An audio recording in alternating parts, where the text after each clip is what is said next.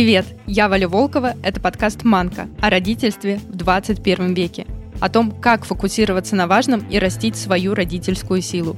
Герои подкаста занимаются любимым делом, воспитывают детей, совмещают, договариваются, отдыхают, делают ошибки и рефлексируют. Они делятся своим опытом и ценностями, чтобы у каждого из нас росла родительская сила, а вместе с ней уверенность и понимание, что мы, родители 21 века, классные люди. Во втором сезоне я болтаю с мамами и папами из разных стран, узнаю, как и чем они там живут и как и чем живут их дети. Сегодня в Манке снова гостья из Кремниевой долины. И да, это остановка осознанная и очень нужная. Я начала второй сезон подкаста в каких-то постоянных метаниях из одного в другое, и разговор с моей героиней наконец-то помог сформулировать идею и посыл Манки. А еще этот выпуск получился теплым и наполненным, и мне бы очень хотелось, чтобы вы его слушали не торопясь, например, за чашкой вашего любимого напитка. И если вы, как и я, после этого эпизода поймаете какие-то инсайты, пожалуйста, поделитесь ими со мной и моей гостьей, Мариной Давыдовой, операционным директором стартапа в области искусственного интеллекта Cherry Labs. Марина рассказала, как менялись убеждения и ценности у нее и ее мужа за пять лет жизни в долине – мы поговорили про то, чему нам, взрослым, нужно учиться у современных детей и как справляться с многозадачным ритмом жизни. Ну и концентрат теплого и наполненного — это тема любви к книгам и можно ли ее привить детям. В конце выпуска рекомендации книг от Марины и сила семейных традиций, которые помогают разбавить рутину и вечную суету. Марина, привет! Привет, Валя! Я просто не могу не начать выпуск с того, чтобы поделиться одним фактом. У наших семей есть кое-что общее, точнее, кое-кто. Это собака породы Энтлибухер Зененхунд. Я перечитала все посты про вашу Черри, любительницу приключений и шоколада, и когда наткнулась на пост про то, что это ваш самый трудный ребенок, но такой любимый, я просто узнала в этих словах нас. Нашего песеля зовут Месси, он э, гиперактивный бандюган. Но несмотря на все сложности, с которыми мы столкнулись и до сих пор сталкиваемся, мы его очень сильно любим.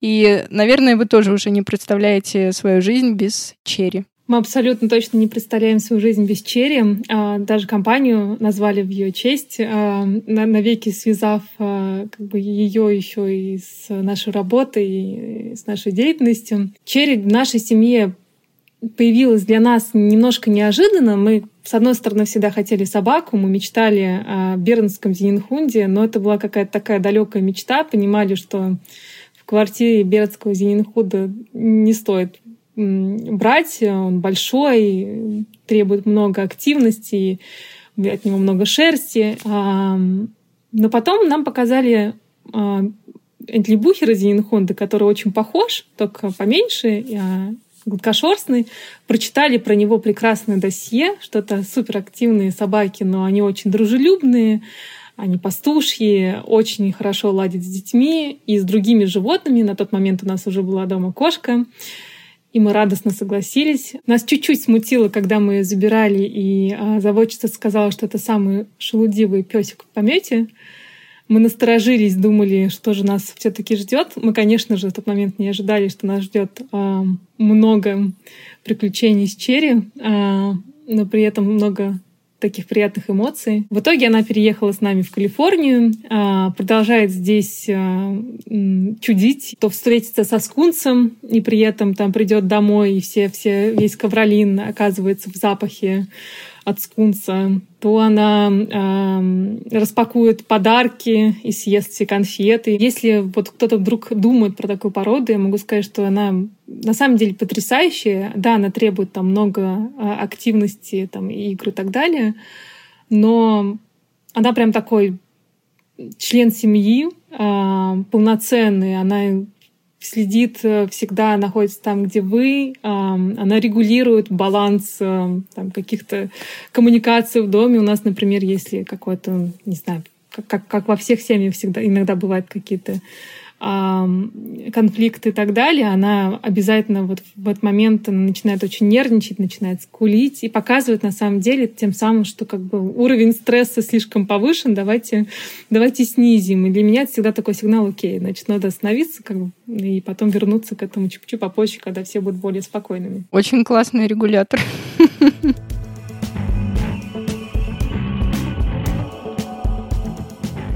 Вы живете в Кремниевой долине уже пять лет. Расскажи, помогло ли тебе это место, эта среда поменять какие-то твои убеждения, которые жили с тобой долго и крепко, но в какой-то момент они поменялись, стали другими. И, наверное, не то, что они поменяли, а, по крайней мере, поспособствовали. Первое, у меня получается, что моя дочка Соня родилась в Москве. Сын Лев уже родился здесь. И вот я могу сказать, что когда, а, когда родилась Соня, мне было 22 года, в силу, может быть, незрелости, в силу каких-то стереотипов, а, я сложно себе представляла, вот как, как можно так эффективно работать и быть мамой, и все это вместе совмещать. И на тот момент, в общем-то, не решилась это делать. А, и первые там три года ее жизни я была в декрете, не работала. Что у меня поменялось здесь? Да, здесь, конечно, совсем другой подход к работе. Здесь маленький очень декрет, и, в общем-то, сложно представить, что если ты работающая, работающая мама, что ты можешь себе позволить там уйти из, с работы на много лет. Хотя у меня есть такие знакомые, и именно в долине таких много. Ощущение, что ты можешь, и это, в общем-то, нормально работать и иметь маленького ребенка.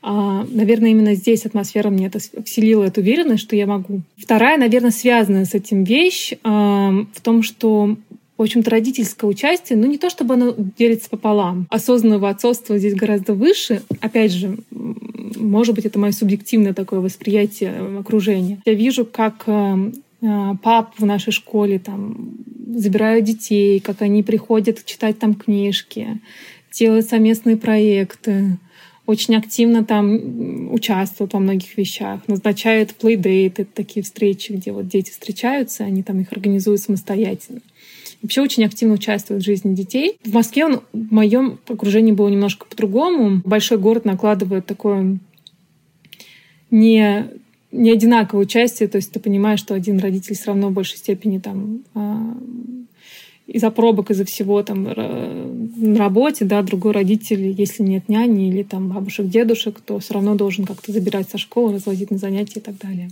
Скажи, а ты сейчас говоришь про именно пап э, коренных э, жителей американцев, что вот они так очень активно принимают э, жизнь, или это вообще такая особенность долины? Вообще, мне, в принципе, кажется, говорить про коренных жителей, вот э, именно американцев э, в долине, ну, сложно, потому что, в общем-то, здесь э, большая часть людей — это приезжие, приезжие со всех стран, и, естественно, у них вообще, в принципе, изначально как бы э, могут быть разные ценности, разные подходы, которые здесь каким-то образом совмещаются. Играет роль как бы наша конкретно вот э, конкретно взятая школа. У нас она бесплатная, но находится в хорошем районе, поэтому, как правило, родители более взрослые, детей рождают после 30 лет, соответственно, как бы вот возраст Сони 10 лет, родителям обычно за 40.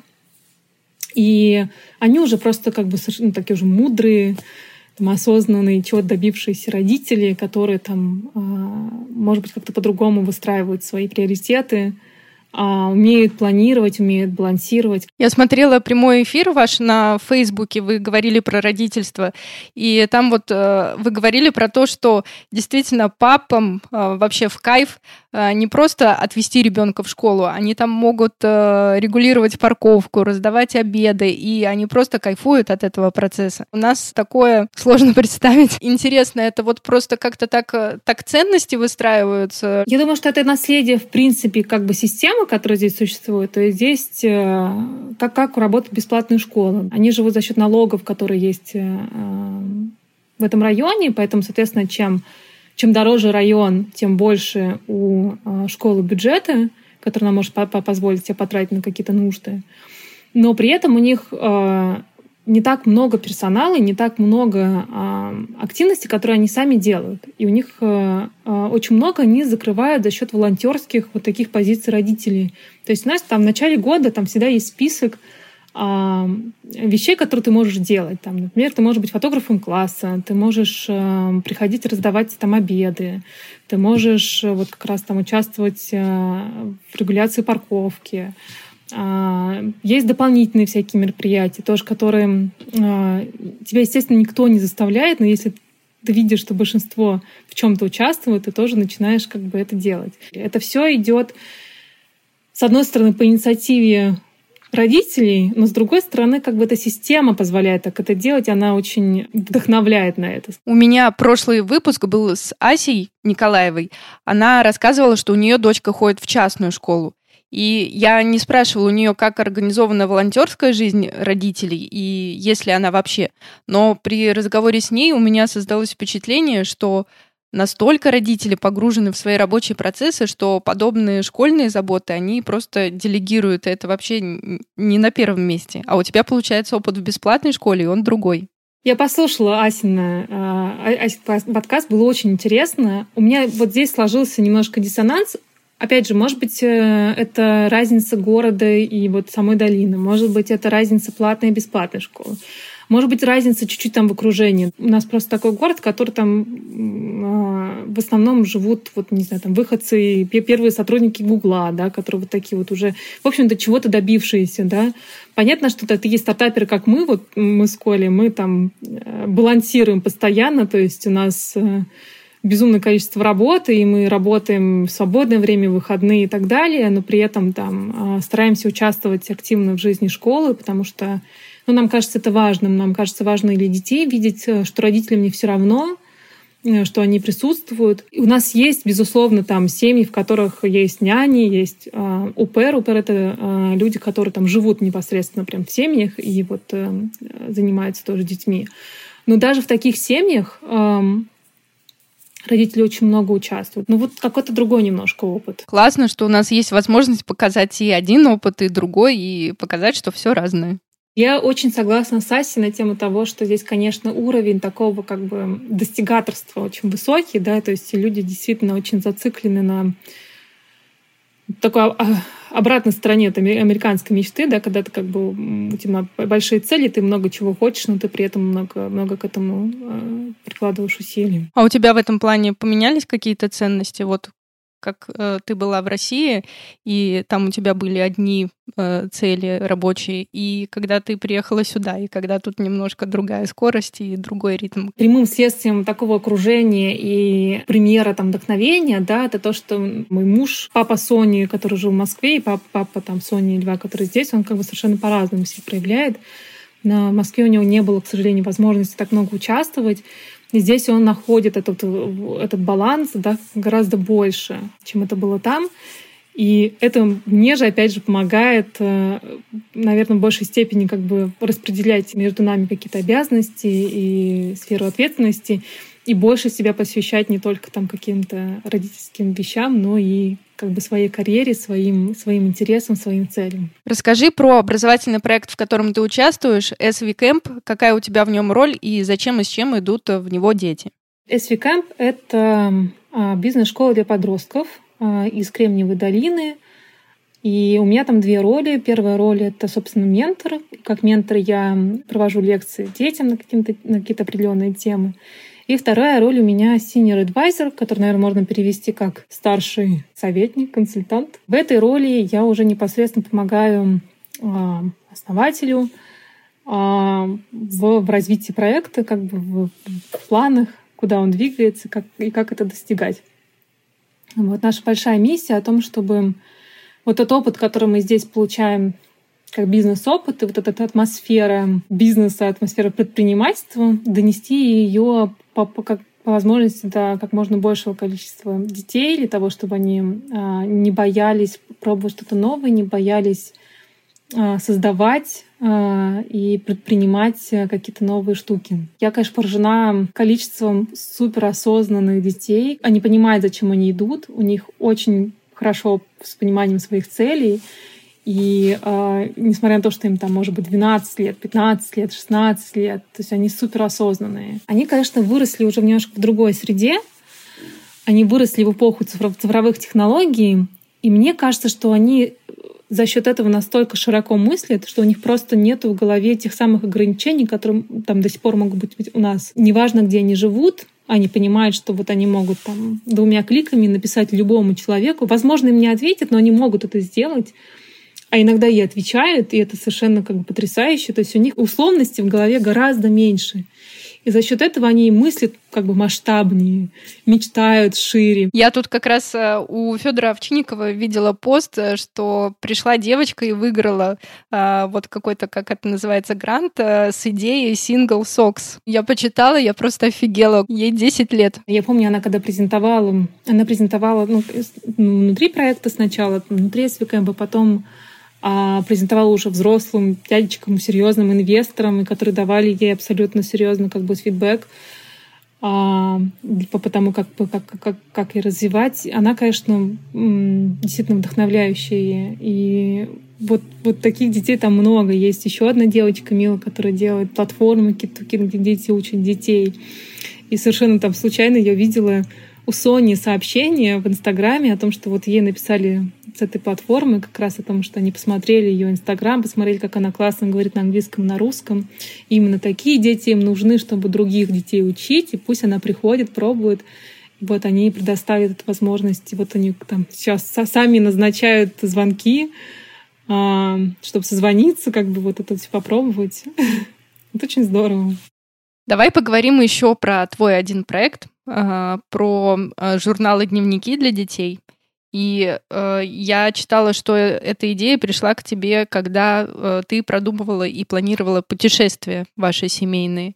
Вот расскажи, как у тебя вообще появилась идея создать такой э, дневник и для чего он нужен? В самый первый раз я создала такой небольшой буклетик для Сони, когда ей было 4 года, и у нее было первое свидание с Парижем. Мы отмечали ее день рождения и планировали эту поездку, и мне очень хотелось, чтобы она для нее была какой-то особенной, запоминающейся. Плюс это еще была первая поездка для моей мамы. Поэтому понимали, что у нас не будет там исключительно развлечений для ребенка, у нас будет баланс между там, тем, чтобы показать город для моей мамы и там, отпраздновать день рождения дочки.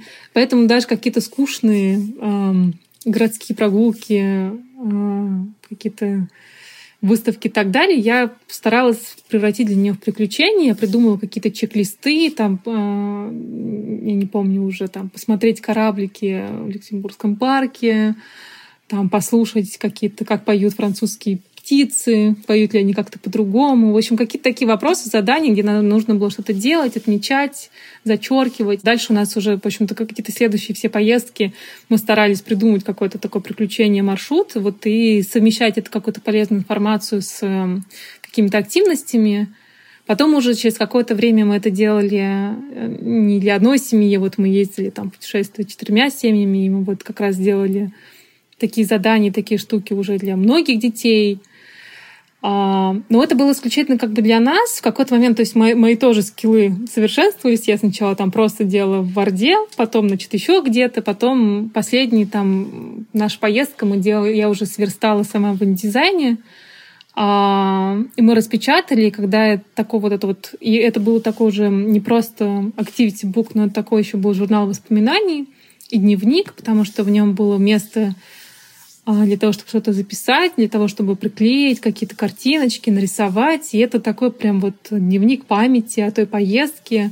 Она уже не помнит какие-то детали, но она вот его пересматривает и вспоминает, и ей очень приятно. И она вот, если ее спросить, куда она хочет поехать, она скажет Прованс, последняя вот эта вот наша поездка. И я думаю, что не, ну, в том числе благодаря тому, что мы смогли вот этот вот как бы опыт превратить в воспоминания, потому что но ну, если задуматься, вот что мы помним о детстве, часто наши воспоминания идут по каким-то памятным вещам, да, то есть знаю, по, по фотографиям, открыткам. Они являются такими якорьками, которые вот, вот выстраивают нашу память о детстве.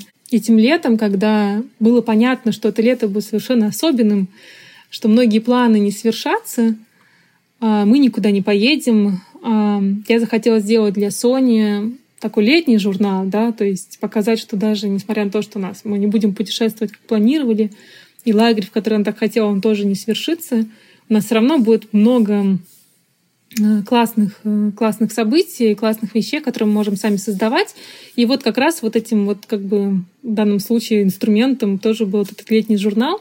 Но мы его сделали специально менее кастомизированным для того, чтобы потом как бы дать возможность э, и другим людям его скачать, попробовать, А, ну, а также уже добавили там такой а, момент, что как бы он, он не бесплатный, там он, он платный, но вот все детства мы прям прикрутили туда а, банковский, банковский счет фонда «Журавли», который борется с травлей, и все денежки идут туда.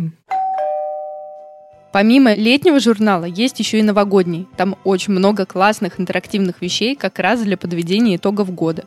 Есть workbook для школьников, где прописано, как планировать свое время. Там есть анкеты, тесты, чек-листы, рекомендации фильмов, книг, занятий и много чего еще. Ссылки на журналы, на фонд «Журавлик» будут указаны в полном описании эпизода. Заходите и знакомьтесь. Помимо основной работы операционного директора в Cherry Labs, у тебя есть э, менторство и консультирование в SV Camp, есть э, вот Journal, и это все требует много сил и времени. Что тебе помогает находиться в таком многозадачном режиме? Наверное, там я ну, не буду лукавить, говорить, что я, я вот там такая молодец, все все успеваю, и там встаю в 6 утра, у меня такой там менеджмент замечательный. А ты встаешь в 6 утра, я знаю. Я могу позволить себе вот последний месяц вставать попозже, вот, потому что понимаю, что мне не хватает этого ресурса уже совсем никак. И, в принципе, да, но обычно как бы в нормальном нормально, когда все получается, то как бы, да, я обычно рано встаю. И тут, конечно, вот там бывают моменты, вот я буквально там недавно, да, понимала, что я нахожусь в стадии выгорания, когда вот уже, ну, и, задач очень много, и много, очень много волнительных стрессовых ситуаций, которые не помогают мне на самом деле эффективно работать. И это тоже нормально, то есть не бывает какого-то такого прям ровной линии и продуктивности, состояния, самочувствия, ресурсов. То есть это нормально, что она как, как, каким-то образом а, меняется. Важно, наверное, как вот в таких а, сложных а, ситуациях, когда не хватает этих ресурсов, как, как справляться. Я вот честно там безумно благодарна своей семье за, за такие моменты, мужу, детям, да, то есть я там, не знаю, буквально в субботу тоже сказала, дети, я устала, я пойду пойду приму ванну. Вы мне, пожалуйста, не беспокойте. И вот э, они сами играли, Соня принесла мне чай, э, Лева там приходил периодически, мама, ну как ты?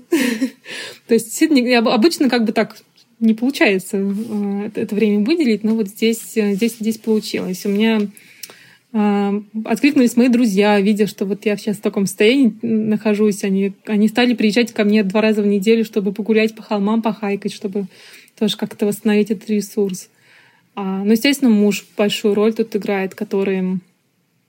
Ну, он всегда поддерживает, в принципе, все, все проекты, как бы, и а, там, опять же, мы можем перераспределять какие-то наши обязанности, там, да, вот он, бывает, наберет там большей степени на себя что-то, а, когда видит, что мне это нужно. Иногда я, наоборот, беру.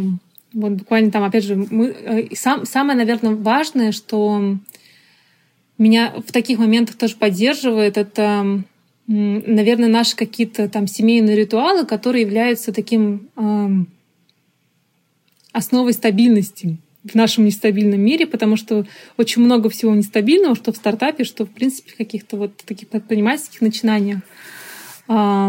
И когда есть какая-то стабильность вот в чем-то, это очень сильно помогает. И вот в моем случае конкретно помогает семейные наши какие-то ритуалы, пусть это будет какая-то маленькая вещь, например, там, я не знаю, вечерний чай с дочкой, или чтение книжек, или ну, ну, то, что делается постоянно, и в этом как бы вот осознание таких моментов, оно вот очень сильно мне лично помогает. Марина, а можешь рассказать о своем опыте в медитации, в випассаны?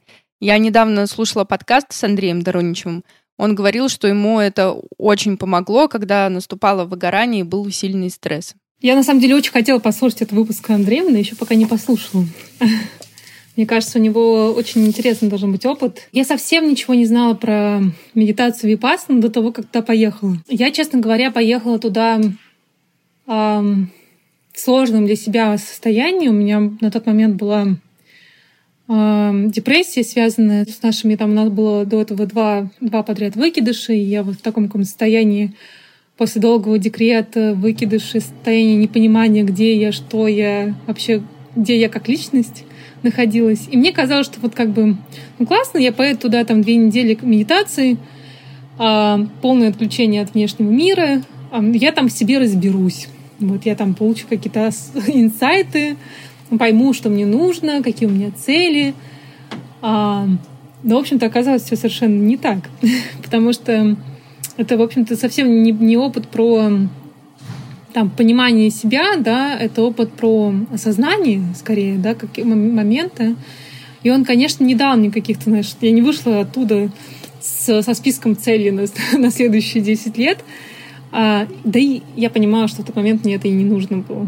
Вот. Но это был очень сильный для меня опыт. Он был, наверное, самым, одним из самых таких важных, да, как бы, которые проходила. Он дает очень много понимания да, себя, как бы наш, в нашем, опять же, мире сейчас очень сложно отключаться, очень сложно оставаться самим собой, а, и еще сложнее там вообще жить в состоянии осознанности.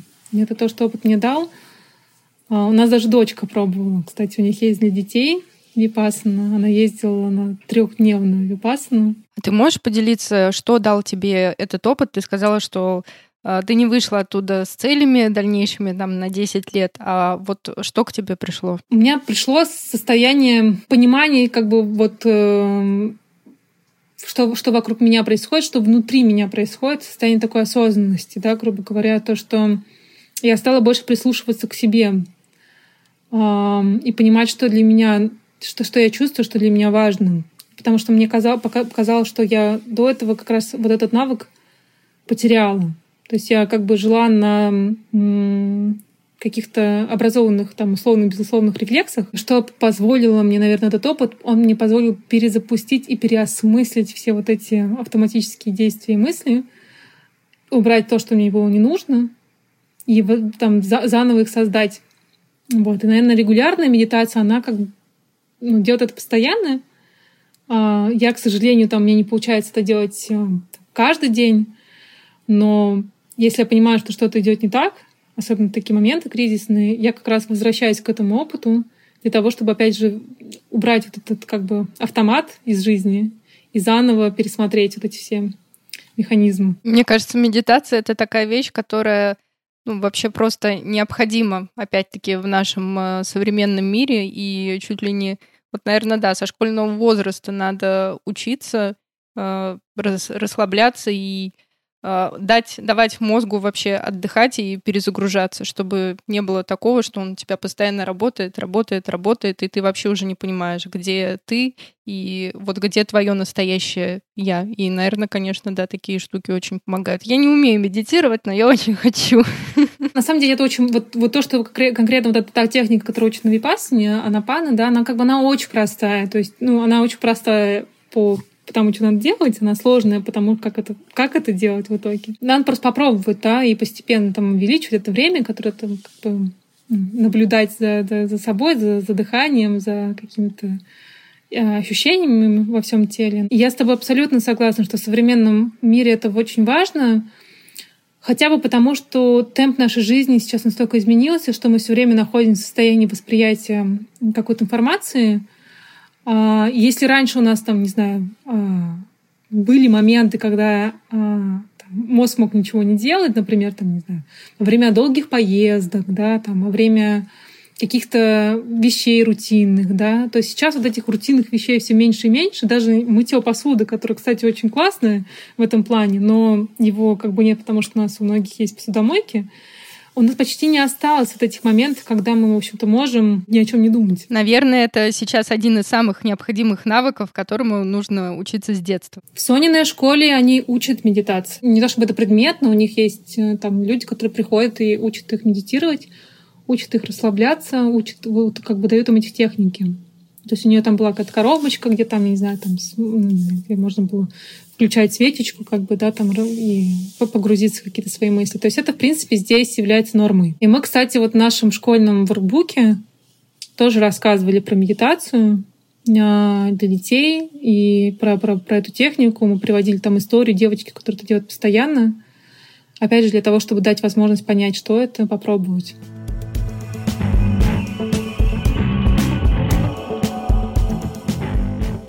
Марина, я знаю, что у вас Соня очень много читает книг, ты читаешь очень много книг. Я видела у тебя в Инстаграм очень красивый книжный уголок а, в комнате Сони. Там такое уютное кресло, большой красивый стеллаж, а, очень много, очень много, очень много книг. И вот расскажи, как э, так получилось, что Соня просто очень-очень сильно любит читать. Можно ли этот навык вообще привить? Сейчас будет камин. Дело в том, что сейчас Соня вот как раз в этом моменте, она не читает. Ну, точнее, она читает, но не очень много. Я сама всегда как бы пропагандирую о том, что как бы вообще ну, главное, чтобы все это было по любви. А, если там ты сейчас, не знаю, не, не находишь в этом своего интереса, ну окей, может быть, через какое-то время ты к этому вернешься. И вот у Сони был как раз такой период, когда она очень мало читала, и это нормально. Что мы понимаем по чтениям? Чтением, когда ребенок садится и сам читает книжку, вот этого у нее мало. Но при этом она, там, начиная с этого локдауна, а, я посмотрела у нее по статистике аудиокниг, она прослушала 20, нет, 31 день чистого, чистого времени. Ну и это при этом она потом в основном Гарри Поттер, который она слушала, переслушивала, слушала, прислушивала. Вот, ну, значит, ей это надо. Мне кажется, опять же, я там пытаюсь понять, почему это происходит. Возможно, для нее это был как раз такой еще один такой момент стабильности, да, что вот как бы повторяющиеся истории, которые еще было очень важно. А она слушает и занимается каким-то делом параллельно или просто слушает? По-разному. То есть она может там идти в душ и включить себе аудиокнигу. Ну, как я вот это делаю в целом, там, чем, чем делать по дому, включить, рисовать. Она очень любит под книжки. Вот, то есть она там на работу свою ходит, тоже там включает всегда себе книгу. Я с ней читаю. То есть у нас с ней есть там традиция, что вот мы с ней выбираем книжку, я ей читаю на русском. В целом, получается, она, в общем-то, наверное, довольно много условно читает. Я периодически подсовываю Андрею книги. Ему нравится, когда есть э, классные какие-то суперические иллюстрации, страшилки, вот он любит. Он э, может полистать, совсем немного почитать, но на этом интерес заканчивается. За все лето из всего списка литературы он с горем пополам прочитал Чука и Гека. Ну, тут вопрос может быть еще в списке книг, как бы, может быть, он не очень мотивирующий более того, чтобы их читать. Эм, и еще у Сони буквально тоже вчера пришла со школы, сказала, что у них эм, в этом году организовали маленькие бук-клабы на троих человек. И вот им как раз сделали э, клуб на там, где ее две лучшие подруги. То есть они там три лучшие подруги вот э, в, этом, в этом клубе находятся. И она пришла и сразу начала читать книжку, которую как бы они там договорились э, будут обсуждать. Я думаю, что это тоже очень важно, потому что как бы если есть тебе с кем обсудить, и тебе интересно это делать с этими людьми, тогда тоже это очень сильно вдохновляет. То есть я думаю, что ну, можно пробовать по-разному. Сейчас столько много возможностей получать эту информацию, как бы вдохновляться историями, не обязательно в таком формате. Просто реально переживаю, что там будет э, в средней школе и особенно в старших классах, когда там будут э, вообще такие очень крупные произведения, и как, как вообще современные дети вообще такое читают и способны ли они потратить такое количество времени на ну, на наших классиков, условно говоря. У меня сейчас вот прям большие сомнения. А может быть, это и не нужно? Но это как э, вопрос уже нашего наследия. Это как бы наш вопрос наследия, а насколько это им нужно. То есть, а может быть, они к этому придут чуть попозже самостоятельно. Опять же, то, что мне нравится в начальной школе в Штатах, там нет никакого списка литературы, который ты должен прочитать. Вообще у них есть такая штука, что вот как бы ты должен... У них есть правило. Ты должен читать там полчаса в день. Вообще неважно что. Будешь ты читать комиксы, будешь ты читать, я не знаю, Пэтсона и Финдуса, может, будешь ты читать э, учебник по физике. Неважно. Э, главное, чтобы ты читал то, что тебе нравится. И на самом деле через вот эту практику просто ежедневного чтения, привычки, э, э, это хорошо работает. Э, Потому что нет никакого такого, что вот ну, ну, мне задали такую какую-то занудную какую-то книжку читать. Ну вот если даже подумать, э, ну, я, конечно, в детстве очень любила Гайдар, но я сейчас подумать, ну это, конечно, не вообще, если там переосмыслить все эти тексты на современ... во взрослом возрасте на современный лад, ну как бы нашим детям это не зайдет, ну не заходит, они не понимают, они не понимают все вот это вот, э, что в этом заложено. Я как человек, который люблю читать и вообще очень люблю как раз наших классиков, всегда как бы за, но если это все-таки по любви. А не по школьной программе. А не по школьной программе, да. Марина, мы плавно перешли к моей постоянной рубрике «Маночная копилка», где гости подкаста приходят и делятся чем-то своим классным и э, дают какие-то рекомендации. Естественно, у тебя я буду спрашивать про книги. И э, я заранее собрала список детских э, книг, которые ты рекомендовала к прочтению, и Соня делилась своими любимыми книгами. Если ты не против, я выложу эти подборки для наших слушателей. Я бы на самом деле с удовольствием дополнила, потому что ну, э, я, я, э, те рекомендации списка, которые мы делали, они были таким э, скорее как периодические, то есть как бы под, под какой-то там момент или цель за, э, составлены. Если прям выдавать э, там как бы вот то, что вот я прям рекомендую как одним списком, я бы немножко поменяла какие-то штуки, то есть я бы включила бы больше вещей, чем, чем там есть. Поэтому я с удовольствием ее дополню, обновлю. Класс. А тогда э, давай про для взрослых. Что вот э, советуешь почитать взрослым, все, что запомнилось и отложилось в 2020 году по любым направлениям? Самая первая там книга в этом году, которая там одна из первых, которую я прочитала, мне очень сильно она отложилась. Как бы это биография, автобиография Боба Айгера, SEO Диснея. The Right of Lifetime называется. Он буквально как раз в этом году перестал быть SEO. Он был на протяжении почти 20 лет, по-моему, SEO. У него, конечно, потрясающая история, потому что ну, я как бы я воспринимала его как, знаешь, такой как бы человек, который построил корпоративную карьеру, а, но на самом деле у него очень много там свой, свой какой-то особенный путь, и э, я прям очень сильно рекомендую ее читать вдохновляться. Две книжки э, Виктор Франкл и Эдди Тегер. Эдди Тегер недавно перевели у нас на русский язык, э, называется книжка «Выбор». Виктор Франкл, там вообще серия книжек «Человек в поисках смысла», э, «Скажи, скажи да». То есть они, их несколько этих книжек, они как бы, в общем, все похожи. Это опыт прохождения фашистского лагеря. А, по-моему, у них у обоих был Аушвиц. Эм, и то, как они его проживали, Виктор Франкл, он психолог, и он, собственно, вообще, находясь там в моменте, он как бы как психолог старался там наблюдать какие-то процессы. И э, Эдди Тегерна впоследствии стала тоже значит, психологом. Э, она была в тот момент вообще совершенно там молоденькая девочка-подростком, безусловно, сложный, суперсложный опыт, который они перенесли, но то, что они извлекли из него, такие очень жизнеутверждающие как бы смыслы и мотивации, я прям очень сильно рекомендую прочитать. Меня очень сильно еще зацепила книжка «Память памяти» Марии э, Степановой. Она такая очень не классическая, то ли очерк или эссе, то ли какая-то биография, то ли а, какие-то отдельные заметки, какие-то истории. То есть оно как бы супер неопределенное по, по формату, но при этом мне она очень сильно откликнулась. Она откликнулась как во многих местах. Она неровно читается, но мне она понравилась. Здорово, спасибо большое. Я зафиксирую все эти книги в полном описании эпизода. Так что, слушатели, заходите и добавляйте Э, в список, что прочитать уже, скорее всего, в 2021, а может начать еще в 2020. Ты уже чуть-чуть коснулась темы ваших семейных ритуалов. У вас их очень много. Поделись самыми классными, которые позволяют отдохнуть от нашей всей этой рутины. Каждый год э, мы очень сильно ждем Нового года. Декабрь у нас превращается в какую-то такую волшебную сказку ожидания. Я делаю для детей адвент уже 8 лет, с тех пор, как это было Соне 2 года. И это, наверное, такое то, что вот они больше больше всего ждут из таких больших традиций. У нас есть маленькие традиции, которые, как мне кажется, вот очень важными. Раз они, как, они создают такую наполняемость, наверное, нашей семейной жизни дают и являются такой островком стабильности, как я говорила, в нестабильном нашем а, мире. То есть там это наши блинчики по воскресеньям, а, там, чай с дочкой вечером, книжки по вечерам.